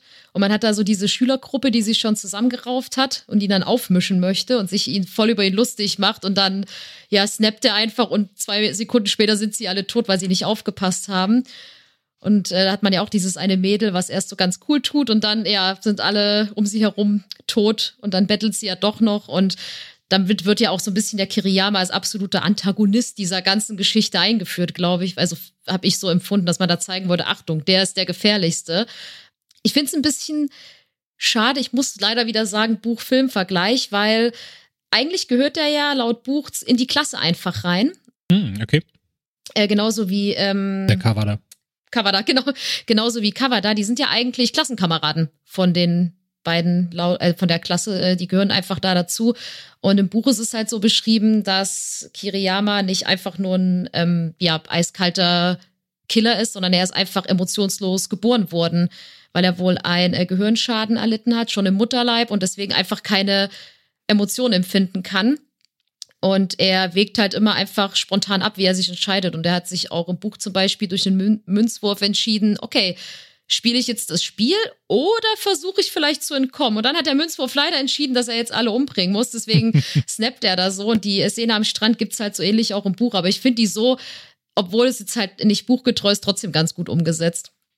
Also ich finde die visuell auch sehr stark inszeniert, weil du ja diese Brandung hast, die da äh, an die Insel peitscht. Du hast den Mond, der am Himmel steht. Ja, so ein bisschen diesen Nebel oder diesen, diese wolkenverhangenen Abend, wo das Licht dann durch die Wolken bricht und dann wird er dann halt dahingeschleppt zur Exekution und du denkst, dann hast du hier diese erste Megagruppe, diese erste Gang, die dann loszieht und die anderen abmurkst und dann werden die ja einfach niedergemäht von ihm, was natürlich ihn dann auch nochmal extrem stark positioniert im Zuge des Films. Obwohl dann, genau so wie, so wie der Film inszeniert war, natürlich am Anfang an halt schon so ein bisschen klar ist, ne, irgendwas ist mit dem nicht in Ordnung. Du hast ja diese zwei Austauschschüler und er sitzt ja dann halt wirklich wie so ein, äh, ja, wie so ein Soziopath schon zusammengekauert auf diesem Tisch und äh, schaut mystisch durch die Gegend, dass man da denkt, okay, mit dem ist irgendwas nicht in Ordnung. Das, äh, Mhm. das wird noch Konsequenzen haben, dass er da ist. Äh, aber trotzdem, wie du schon sagtest, fand ich die auch extrem stark, die Szene. Ja, aber obwohl es da so brutal zur Sache geht, hat der Film ja eigentlich trotzdem seinen Humor nicht verloren. Also es gibt ja einige witzige Elemente, wie ich finde. Einmal dieses Tutorial-Video am Anfang ist natürlich als schwarzer Humor, muss man mit dazu sagen. Es ist jetzt nicht, dass da irgendwelche Witze erzählt werden. Also ist dir da in Bezug auf den Humor noch irgendwas im Gedächtnis geblieben, wo du gesagt hast, okay, das hättest du jetzt nicht erwartet, dass da sag mal, diese lockere Art noch mit dazu kommt? Äh, ja, zum einen das Video am Anfang liebe ich auch, weil das einfach so, so doch mal so eine Verhöhnung an diese armen Schüler ist, die jetzt dieses schreckliche Schicksal erlitten haben. Das ist einfach, ja, man muss irgendwie lachen, aber denkt sich so, okay, gut. Ja. Und ich habe gestern wieder mich totgelacht bei der Endszene, wo man denkt, dass Kitano, der Lehrer, tot ist, weil er erschossen wurde. Und dann liegt er da und alles ist still und plötzlich klingelt das Telefon und ein paar Sekunden später steht er auf, läuft hin, nimmt sich den Keks und äh, ja, telefoniert dann noch kurz und legt auf, bevor er dann stirbt. Das ist so, also ich muss, das ist halt, ich muss da einfach lachen, weil ich dachte, damit rechnet man einfach gar nicht. Ich erschreckt, denke mir jedes Mal, ach ja, stimmt, der steht ja wieder auf, so wenn dieses Telefon anfängt zu klingeln. Ich muss mich da jedes Mal echt beömmeln, weil ich das Ja. super witzig finde. Ja, mir ging das auch so. Wie er dann wirklich wie der Undertaker sich immer aufrichtet, so nach dem Motto, Ja. oh, da muss ich jetzt rangehen, das ist meins. Und dann einfach mit seinem letzten Atemzug einmal zum Telefon äh, schreitet und dann auf jeden Fall noch diesen Anruf entgegen nehmen muss. Und natürlich den Keks aufessen. Ne? Kann ja nicht sein, dass da einer an seine Kekse geht, weil das ist ja jetzt sein, sein Eigentum. Sein Schatz. sein Schatz, genau. Ja, und natürlich noch der, ich weiß gar nicht, ob er das in der Szene bringt oder er telefoniert ja vorher einmal. Da sagt er irgendwie, er kann nicht nach Hause kommen, ich bin noch auf Klassenfahrt oder sowas. Das fand ich dann auch, äh, muss, musste ich auch lachen, was er so als Klassenfahrt bezeichnet, wo es mhm. für andere dann um Leben und Tod geht. Ja, welche Szene mir jetzt gerade ganz spontan eingefallen ist, ist, wo ähm, die beiden Mädels auf der auf dieser Erhöhung stehen und äh, nach Hilfe rufen und sagen, hey, wir sollten uns zusammenraufen. Und ähm, wo Shuya versucht, sie dann zu warnen. Und sie sagen, oh mein Gott, das ist Shuya. Ach, übrigens, meine Freundin hatte schon immer einen Crush auf dich. Und ich dachte mir genau. so, ist das jetzt wirklich das, was man schreien sollte? Die fand ich auch ein bisschen, die fand ich auch äh, witzig, die Szene. Aber da, da siehst du auch, wie weit man da in dem Film schon drin ist, äh, was jetzt die Psychologie angeht, weil ich habe in der Szene gedacht, die wollen die reinlegen. Die wollen die da hinloggen und dann mucksen die die ab oder haben irgendwelche Sprengfallen gelegt oder sonst was. Und ich, mir, mir ist da gar nicht in den Sinn gekommen, den beiden Mädels zuzugestehen, dass die tatsächlich einfach aus tiefstem Herzen wollen, dass das Ganze aufhört und dass die einfach nur sich sammeln wollen, um sich was Neues zu überlegen. Und dann habe ich dann schon gedacht, naja, wie würde ich dann wahrscheinlich denken in der Situation, wenn ich den den beiden Mädels, wie sie da stehen und winken, äh, schon das Übelste zutraue. Also ich war wahrscheinlich sofort tot im Battle Royale, weil ich würde einfach jedem vertrauen. So, hallo, komm mit. Okay, kein Problem, ich vertraue dir. Genau. Also ich wäre wahrscheinlich einfach nur das lebendige Schutzschild und wäre dann so am nächsten nach zwölf Stunden wahrscheinlich schon weg. Als er jetzt als erstes vor der Tür gestanden, der nächste rauskommt, boah, voll krass, oder hier? ja, oder so. Oder weil ich keine Karten lesen kann, wäre ich in der Gefahrenzone erstmal drin, weil ich es nicht raffen würde. Das könnte auch passieren. Ja, aber wo du äh, gerade nochmal gesagt hast, hier, Schuja, meine Freundin steht total auf dich. Wir wollen jetzt natürlich das, dein, dein Shipping-Auftritt hier nicht übergehen. Du hast ja schon gesagt, du hättest da schon diverse Pärchen gehabt, die du gerne verkuppelt hättest. Äh, kannst du ja gerne mal verraten, wen du da so als Love Interest ausgemacht hast für die jeweils andere. Na gut, also man muss dazu sagen, für die, die meinen Twitter-Account nicht kennen, die werden jetzt vielleicht gleich sagen, ah, okay, so eine ist das also. ähm, denn wenn ich shippe, dann sind es meistens äh, keine Heteropärchen, sondern eher äh, homosexuelle Chips. Und ich mochte zum Beispiel Shuya und äh, Kawada sehr gern zusammen, weil Noriko ist ja eher so die beste Freundin. Ich glaube, Shuya, der hat einfach zu viel Respekt auch vor seinem besten Freund, dass er sich da nicht so auf sie einlassen würde. Aber so Shuya und Kawada, da dachte ich mir so, ja, ihr beide, ihr mögt euch doch, ihr beschützt unterstützt euch gegenseitig und lernt was voneinander. Da dachte ich so, ach, die beiden mochte ich sehr, sehr gern zusammen. Die haben ja auch zusammen schon einen auf den Durst getrunken, von daher. Genau, das verbindet ja schon mal miteinander. Auch, Auf jeden Fall. Aber auch, ähm, ich mochte ähm, Chigusa ganz gern mit ihrem besten Freund ja eigentlich. Mhm. Das ähm, kommt im Film ja so ein bisschen rüber wie eine Love Triangle. So ein bisschen mit ihr, dem Nori heißt er, glaube ich, und noch dem anderen Mädchen, was er sucht, in die er ja eigentlich verliebt ist. Und Chigusa ist ja so seine beste Freundin. Und ich habe mir irgendwie für Chigusa gewünscht, dass äh, die beiden irgendwie ein Happy End bekommen, muss ich zugeben. Was aufgrund des Films man schon weiß, dass es nicht passieren wird, aber das hat mir so ein bisschen das Herz gebrochen. Und ich denke mir jedes Mal, ach Mensch, ihr beiden, ihr hättet doch so glücklich werden können. Ja, aber gut, dass du sagst. Zumindest habe ich gedacht, er will was von Chigusa. Und also nicht, dass sie unbedingt was von ihm möchte. Da, da wird ja irgendwie von dem, von dem anderen Jungen, den sie dann umbringt, hat äh, er ja irgendwie gesagt, hat der Anna keinen hochgekriegt oder konnte er es dir nicht besorgen oder sowas, sagt er in die Richtung. Deswegen habe ich eigentlich gedacht, dass die zusammen sind äh, und nicht beste Freunde. Aber wahrscheinlich war das eben sein Eindruck, weil die zwei einfach öfters miteinander abhängen. Aber ich glaube, da ist die ähm, Synchronisation teilweise auch ein bisschen komisch, weil ich weiß, als ich den das erste Mal auf Deutsch geguckt habe, sagt er zu beiden Mädels, du bist das hübscheste Mädchen, was ich je gesehen habe. Und ich weiß noch, dass ich damals so dachte, wow, was ist denn das für ein Arsch? So, das ist ja, das ja. ist ja frech von ihm. Aber zu Chigusa sagt er, du bist das coolste Mädchen. Und es wird auch ähm, im Buch erzählt, dass die beiden sich seit Kindheit kennen und eher wirklich beste Freunde sind. Okay, Aber die, ja. die hängen halt, die trainieren immer zusammen und hängen halt viel zusammen ab. Deswegen denken viele, dass die ein Pärchen sind. Aber sind es eigentlich gar nicht. Okay, das, dann ergibt das auch Sinn, weil ich habe dann nämlich gedacht, äh, wenn, wenn die beiden sich lieben oder in sie verliebt ist, genau, dann sagt er ja, du bist das, du bist das hübscheste Mädchen, aber sie reagiert da sehr abweisend drauf. Aber die beiden fand ich halt echt schön. Fand, die fand ich toll zusammen. Das fand ich echt traurig. Also ich fand, ihr Tod hat mich auch fast mit am meisten mitgenommen, muss ich auch sagen. Ja, stimmt. Ja, die war so neben den, neben den Hauptcharakteren, die man so mitverfolgt, tatsächlich für mich auch so die sympathischste oder der ist am, am, am meisten gegönnt hätte zu überleben. Gibt natürlich auch andere, denen man es denen gönnt. Ich glaube, in der Situation hätte niemand den Tod verdient, bis eben auf die Arschgeigen. äh, die da rumlaufen und die anderen abmuchsen. Aber da gehörte sie auf jeden Fall auch so mit zu meinen Favoriten mit dazu. Was ich ganz kurz abhandeln möchte, auch noch ein äh, Sequel. Man hat sich dann nämlich gedacht, nach dem Erfolg, den das Ganze hatte, da wollen wir doch nochmal einen zweiten Film zu drehen. Und äh, ja, der heißt wenig überraschend Battle Royale 2. Und den würde ich, wie gesagt, nur ganz kurz abreißen, weil der Film an sich für mich ja nicht wirklich sehenswert ist. Magst du da nochmal kurz äh, erzählen, worum es denn in Battle Royale 2 geht und wie man versucht hat, die Geschichte weiter fortzuschreiben? Ja, das Sequel spielt ein paar Jahre nach dem ersten Battle Royale-Film und es wird erzählt, dass Shuya sich mit anderen Überlebenden dieses Wettbewerbes, also des Battle Royals, zusammengerauft hat und sie bilden jetzt sozusagen eine Widerstandsgruppe, die gegen die Erwachsenen vorgehen und die nennen sich die Wild Seven. Wild Was Seven, witzige, genau, ja. genau, das ist witzigerweise kleiner Fun Fact, die Marke, die Cover da immer raucht, die Zigarettenmarke. Ah, Und ja, und um gegen Shuya vorzugehen, denkt sich halt die Regierung, okay, wir machen, wir rufen ein neues Battle Royale ins Leben, wo einfach andere Schüler sich um diese Widerstandskämpfer kümmern sollen. Und äh, kleiner Funfact ist dabei, dass die Hauptcharakter, also dass die Hauptschülerin, also der Hauptcharakter ist ein Mädchen und das ist die Tochter von Kitano aus dem ersten Teil, die man ja schon am Telefon gehört hat. Und sie nimmt da hauptsächlich dran teil, um Schuya zur Rede zu stellen. Und genau, dann wird die, wird halt so eine Klasse einer Problemschule ausgewählt, um dann gegen diese Gruppe vorzugehen. Also sag mal, die Prämisse an sich fand ich gar nicht so verkehrt, als, als die eingeführt wurde im zweiten Teil. Also, dass du halt wirklich sag mal, eine andere Klasse dafür herhalten musst, was die Vorläufer sozusagen verbrochen haben in erwachsenen Augen und dass man die zu Felde schickt, statt die Erwachsenen aufs Spiel zu setzen. Äh, Das passt eigentlich ganz gut zu der Sicht, die die Erwachsenen auf die Kinder haben.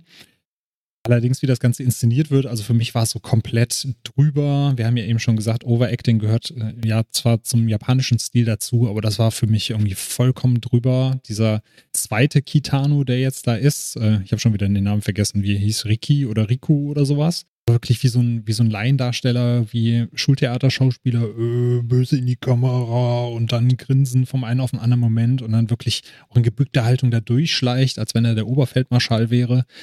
Ja, und eben auch die ganzen anderen Charaktere, die Inszenierung. Sie versuchen am Anfang wie so eine kleine Landung in der Normandie darzustellen. Ich habe so ein bisschen beschrieben als James Ryan auf Wish bestellt. Kam für mich irgendwie so ein bisschen so rüber. Und das zieht sich halt durch den ganzen Film, dass man halt wirklich denkt, wieso, weshalb, warum? Warum muss das überhaupt eine Fortsetzung sein? Und äh, warum ist das wie so ein B-Movie inszeniert? Also ein bisschen kann man sich daran erklären, vielleicht, das Ganze sollte eigentlich wieder von Kinji Fukasaku inszeniert werden. Aber wir haben ja eben schon gesagt, er war beim ersten Teil schon 70 und hat dann leider bei den ersten Drehtagen ist er seinem Krebsleiden erlegen und konnte deswegen den Film nicht fertig drehen und sein Sohn hat das dann übernommen. Der hat aber bisher halt nur am Drehbuch von Teil 1 mitgeschrieben und am Drehbuch von Teil 2 und hatte jetzt noch keine große Regieerfahrung. Wahrscheinlich kann man sich das da auch ein bisschen erklären, warum der Film so ist, wie er geworden ist. Aber wenn man jetzt unabhängig davon mal auf den Film schaut, Franzi, fandst du denn, dass es den zweiten Teil überhaupt gebraucht hätte? Oder hätte man einfach nach dem ersten Teil sagen können, ist jetzt alles erzählt, wie es erzählt werden soll und mehr wollen wir eigentlich auch gar nicht wissen? Also ich finde, den Film hätte es wirklich überhaupt nicht gebraucht, weil ich den leider echt schrecklich finde. Es ist schade, weil ich glaube, man hätte eine coole Geschichte erzählen können, weil ich fand so einige Ideen richtig cool, auch zum Beispiel mit diesen ähm, Halsbändern, die sie ja haben, dass die diesmal an den Partner gekoppelt sind. Mhm. So, und dass wenn dein Partner stirbt, du dann auch stirbst. Das fand ich echt eigentlich eine, eine coole Idee. Es ist zwar ein bisschen ineffektiv, wenn man überlegt, dass sie ja Shuya umbringen musste. Also es war so ein bisschen, ich habe das, ich habe immer gedacht, hä, aber das ergibt doch gar keinen Sinn. Warum schicken sie da jetzt Schüler in Todeskampf? Ja, gegen diese Widerstandsarmee, aber sorgen und erschweren ihnen das dann. Aber das habe ich einfach nicht so Ja. richtig nachvollziehen können. Also das hat der Film auch einfach nicht, nicht gut erklärt. Deswegen und ja, und ich fand den auch einfach leider echt nicht gut gemacht. Ich habe mich gefreut, Shuya wiederzusehen mit längeren Haaren. Das fand ich schön, aber sonst dachte ich mir die ganze Zeit, boah, der Film ist echt all. ja. Ja, das habe ich auch nicht ganz verstanden. Ich habe am Anfang gedacht, sie wollen vielleicht dafür sorgen, dass du auf deinen Partner aufpasst und dass du halt bei dem bleibst und nicht einer abhaut, sondern man gegenseitig irgendwie diesen Check of Balance hat, dass der eine auf den anderen Acht gibt und guckt, dass da keiner abhaut. Aber dass du halt, ne, wenn einer stirbst, direkt den anderen mit aus der Gleichung nimmst, das ist ja hochgradig, wie du schon sagtest, ineffektiv. Ne? Wenn du da, sag mal, 100 Mann hast und davon sterben 50, sterben die anderen 50 quasi eigentlich auch, weil die Partner dann direkt mit weg sind.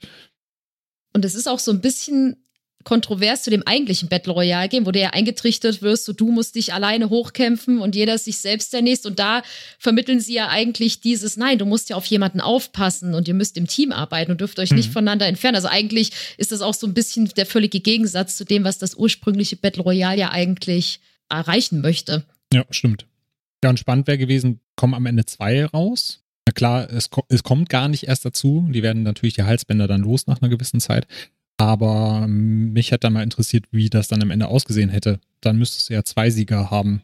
Ich hätte mir vorstellen können, dass sie am Ende bestimmt ein Todesmatch gegeneinander hätten machen müssen. Hm, ja. So, dass sie erst Vertrauen fassen und dann wird gesagt, haha, du darfst aber niemandem vertrauen und jetzt tötet euch gegenseitig. genau. Könnte ich mir vorstellen. Ja. Ich glaube, wenn wir noch eine Stunde sinnieren, hätten wir auf jeden Fall den besseren Film zusammen, mhm. was die Story angeht. Ja, aber damit wir nicht auf einer negativen Note enden äh, mit diesem zweiten, ich würde sagen, also mehr braucht man da auch gar nicht zu erzählen. Wer möchte, kann sich natürlich die äh, Double Feature Box holen. Also es gibt dann eine Battle Royale Box äh, mit beiden Filmen, weil vom zweiten gibt es tatsächlich, obwohl der zwei Stunden geht und die zwei Stunden schon echt zäh sind, gibt es dann nochmal einen äh, ja, Extended Cut. Ich glaube, der, der, die normale Fassung heißt Requiem und dann gibt es noch mit fancy Namen noch eine erweiterte Fassung, die geht dann irgendwie, weiß nicht, zweieinhalb Stunden oder zwei Stunden 40. Also ja, da kann man sich sogar eine noch längere Version von einem eher mäßigen Film angucken. Aber bevor wir jetzt halt wirklich äh, damit unseren Podcast beenden, würde ich sagen, ja, verfassen wir noch mal ein paar schöne Worte zu Battle Royale. Vielleicht hast du ja trotzdem auch noch die eine oder andere Kritik, die du eben noch nicht angeführt hast und äh, kannst uns gerne einmal noch ein Fazit geben, wie die erneute Sichtung für dich war und wie es so allgemein für dich war, den Film nach längerer Zeit jetzt nochmal zu sehen? Ich kann nur sagen, für mich ist es jedes Mal einfach wieder ein totaler Genuss, diesen Film zu sehen, auch wenn er ja schon ein bisschen älter ist und hier und da einfach durch das Overacting und durch das viel genutzte Kunstblut manchmal so ein bisschen trashy wirkt, hat er aber einfach dadurch auch so einen, so einen eigenen Charme, den ich einfach immer wieder mag. Und obwohl er halt diese witzigen Momente hat, ist er einfach die meiste Zeit immer so bedrückend und man, ich bin danach eigentlich immer sehr, eher so ein bisschen niedergeschlagen und ähm, auch eher so ein bisschen, bisschen nachdenklich, weil ich film, finde, dass der Film einen schon so ein bisschen zum Nachdenken anregt und schon so ein bisschen was mit einen macht auf jeden Fall. Ja, negative Punkte kann ich gar nicht so viele sagen, außer dass ich ähm, persönlich ähm, diese Geschichte mit Kitano und Noriko so ein bisschen die gefällt mir nicht so gut. Also ich finde, die hätten sie nicht unbedingt einbauen müssen, aber das ist einfach nur meine persönliche Geschmackssache. Aber sonst liebe ich diesen Film einfach und könnte ihn immer wieder gucken. Und ich kann auch jedem empfehlen, das Buch mal zu lesen, weil dann ähm, wirkt der Film nochmal ganz anders, wenn man das noch im Hinterkopf hat. Wenn man da einfach viel mehr Wissen über die Charaktere hat und sowas, ist der nochmal ein ganz anderes Filmerlebnis. Ist auf jeden Fall auch auf meine Leseliste gewandert. Also den werde ich mir auf jeden Fall auch nochmal in Buchform geben äh, ja, über einen gewissen Zeitraum werde ich auf jeden Fall dann immer mal reinschauen und reinschmökern. Von fünf verfügbaren Toastscheiben, wie viel würdest du denn für Battle Royale vergeben?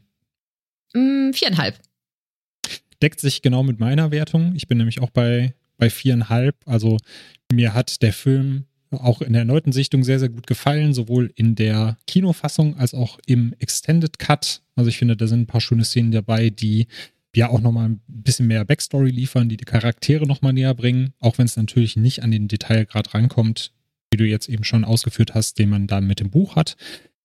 Der Film ist auf jeden Fall sehr, sehr kurzweilig, kommt direkt zur Sache, wirft halt wirklich viele kritische Fragen auf, man kommt ins Grübeln und ich finde, wenn man auch mal von der expliziten Gewaltdarstellung absieht, gerade wenn man sich vergegenwärtigt, dass das halt Jungschauspieler sind und dass das halt Schülerinnen und Schüler sind, die da rumlaufen, ist es halt nochmal in der Gewaltinszenierung eine ganz andere Liga und lässt einen mit mulmigem Gefühl zurück. Gerade wenn man vielleicht versucht, auch das nicht einfach nur zu konsumieren, sondern sich vielleicht auch in die eigene Schulzeit mal so ein bisschen zurückzuversetzen. Ich glaube, da hilft es vielleicht auch, wenn man sagt, oh ja, weiß nicht, so brutal ist der Film jetzt auch nicht oder so ans Eingemachte geht es da gar nicht. Sich mal zu vergegenwärtigen, wenn man jetzt auf bestimmte Charaktere mal die Schulfreunde von damals projiziert oder sich in so eine Gruppe reindenkt, dann äh, ja, kriegt man wahrscheinlich auch ein blaues Ge Gefühl im Magen. Wie gesagt, von mir gibt es auch viereinhalb von fünf. Den halben äh, ziehe ich mehr wegen dem CGI-Blut ab. Das hat mich dann so ein bisschen zwischendurch mal rausgeholt. Gerade im Extended Cut, das fällt dann doch schon arg auf, dass da reinretuschiert wurde. Hätte es für mich jetzt auch gar nicht so gebraucht, dass da noch mehr spritzt, als eigentlich schon vorhanden ist. Weil es gibt ja so viele schöne Szenen, die mit der klassischen Effekten gemacht sind, die mir eigentlich schon vollkommen ausgereicht haben. Ja, da würde ich sagen, sind wir doch schön ins Detail gegangen, was den Film angeht und was auch den ja nicht ganz so schönen äh, Nachfolger angeht, haben wir den zumindest kurz abgefrühstückt hier beim Filmfrühstück. Dann würde ich sagen, Franzi, äh, einmal vielen Dank, dass du da warst. Und falls man mehr von dir hören und sehen möchte, kannst du gerne nochmal sagen, wo kann man dich denn äh, finden im Netz? Mich findet man dann bei Instagram und Twitter am allermeisten unter dem Namen Franzi Blau. Da bei Instagram kann man sich eher meine Tattooarbeiten anschauen und bei Twitter, ja, sieht man viel von meinen Katzen, kann man eigentlich sagen. Da poste ich jeden Morgen ein Katzenbild. Ja, sehr und schön. Ja, und ab und zu auch mal so ein bisschen Zeichnungen und halt sehr viel Shipping-Kram. Wenn man das mag, kann man sich das gerne mal anschauen. Wer also mit einem guten Gefühl in den Tag starten möchte, kann sich bei dir jeden Morgen eine Katze angucken. Das ist doch super. Genau. Dann vielen, vielen Dank, dass du da warst. Ja, wer von mir mehr lesen, sehen möchte, ich bin auf Twitter unter Pflege Daniel zu finden und bei Letterboxd unter dem Nickname Quentara. Da könnt ihr mich dann auch finden. Und ansonsten äh, filmtoast.de für alle Dinge, die für euch Film- und Serien relevant sind. Schaut gerne vorbei. Dann vielen, vielen Dank, Franzi. Ich wünsche dir einen wundervollen Abend und ich hoffe, wir hören uns dann in einer der nächsten Folgen mal wieder bei uns. Danke für die Einladung. Bis dann und euch da draußen eine schöne Zeit. Bleibt gesund. Tschüss.